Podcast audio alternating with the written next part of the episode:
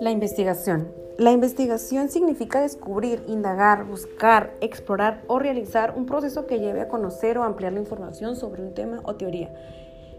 Toda investigación debe estar respaldada por la aplicación del método científico, el cual indica el camino para transitar desde el contacto con la realidad hasta la experimentación y el análisis de los resultados.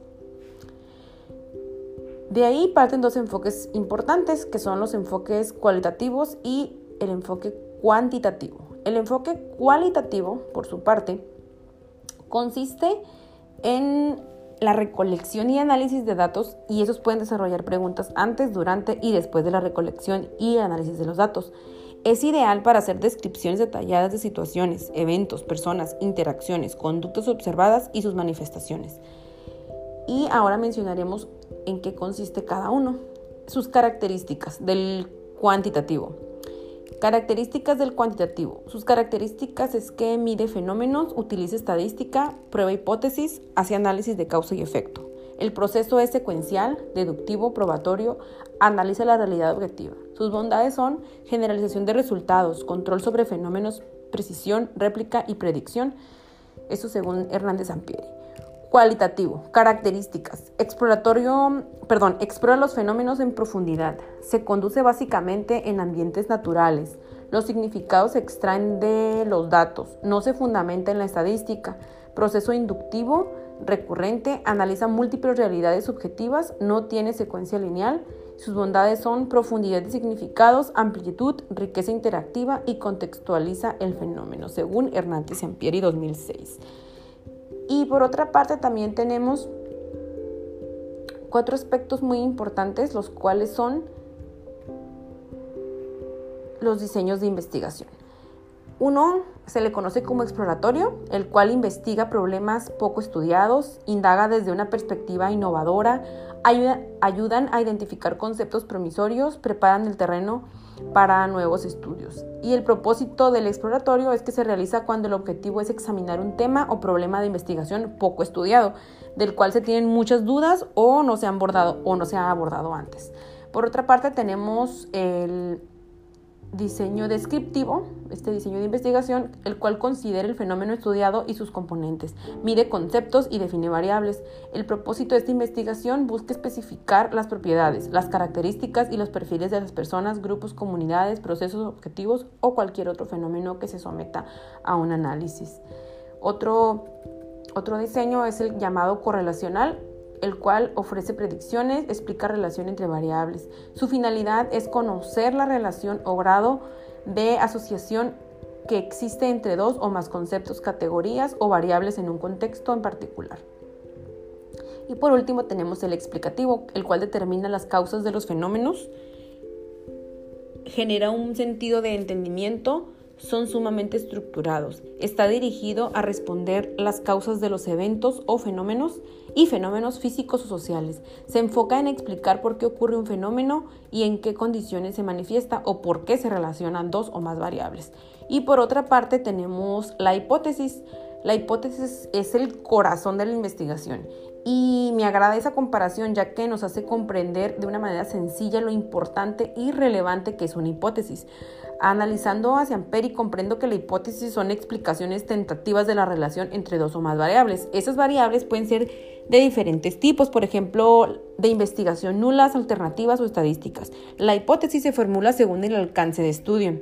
Esto dependerá del diseño de la investigación, como lo acabo de mencionar, que existen cuatro, que es el exploratorio, descriptivo, correlacional o explicativo. Como menciona Sampieri, la hipótesis contiene variables. Esas son propiedades cuya variación es susceptible de ser medida, observada o inferida. De igual manera menciona que la hipótesis surge normalmente del planteamiento del problema el cual pues tú ya estudiaste, analizaste, en el cual tú decidiste poner tu corazón, ¿no? tu, tu investigación. Y la revisión de la literatura. Y algunas veces se parte también pues de teorías. Pues esto es básicamente lo que es la hipótesis. Y por otra parte viene la parte no menos importante, la cual es los tipos de muestra y tipos de instrumento para la recolección de los datos. ¿Qué es la muestra? Bueno, pues la muestra es un grupo de la población, o sea, una parte Eh, características de la muestra. Se utiliza por economía de tiempo y recursos. Implica definir la unidad de análisis. Requiere delimitar la población para generalizar resultados y establecer parámetros. Clases de muestra. Una se llama probabilística y no probabilística o dirigida. La muestra probabilística es un subgrupo de la población en el que todos los elementos de esta tienen la misma posibilidad de ser elegidos. Requieren precisar el tamaño de la muestra. Características son seleccionar elementos muestrales por medio de listado o procedimientos, procedimientos tombolas, tablas de números aleatorios, sección sistemática. Sus tipos son muestra aleatoria simple, muestra estratificada y muestra por racimos o clusters.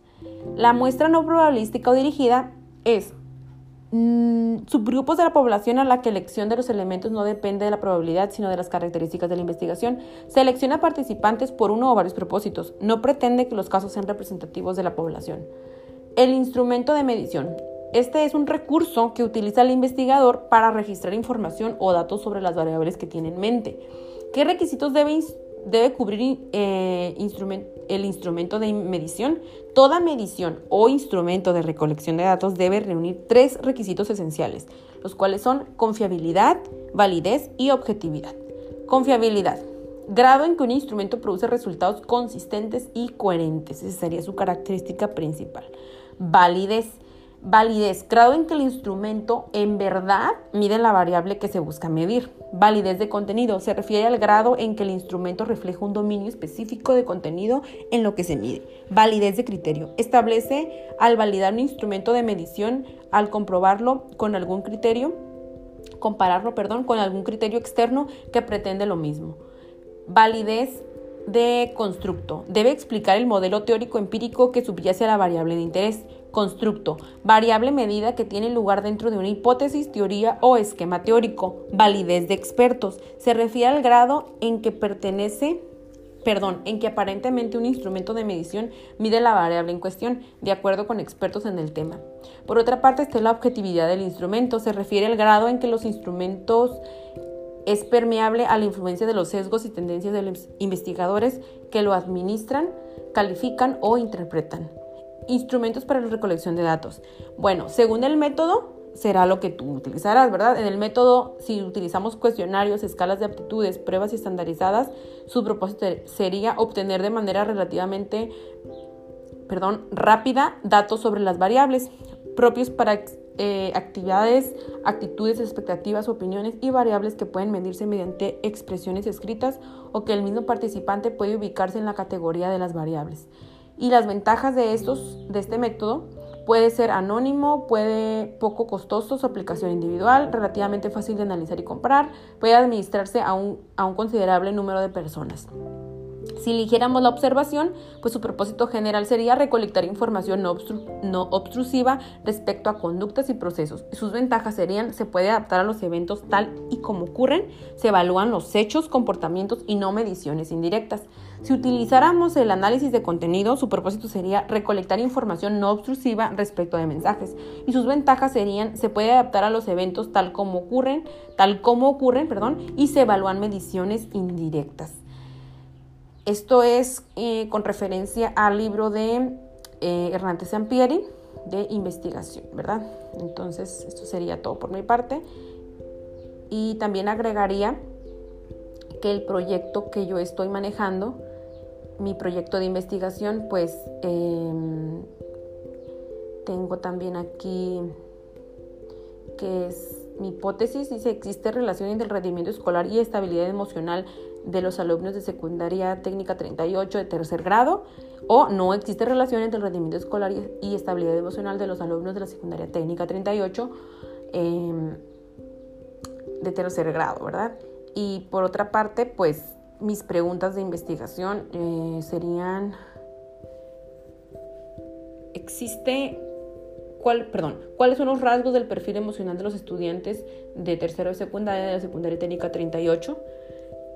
Y yo son las preguntas que, que investigué. También tenemos el... Permítame un poquito.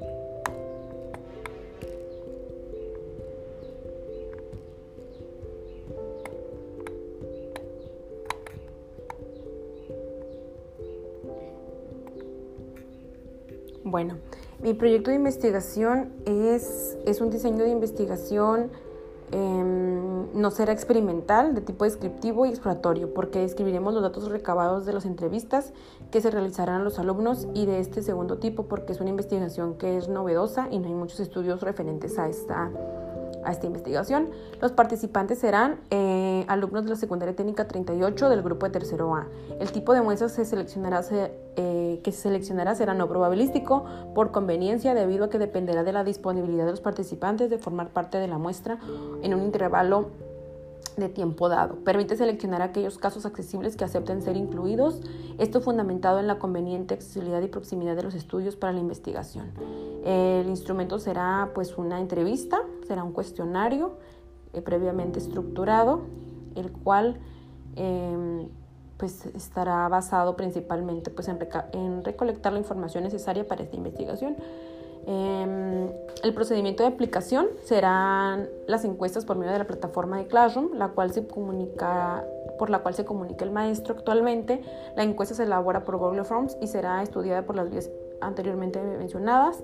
Se presentarán en tablas descriptivas estadísticas y gráficas. Análisis de información, pues este lo haremos de acuerdo a lo que vayamos avanzando y en lo que concluya nuestro análisis de estudio.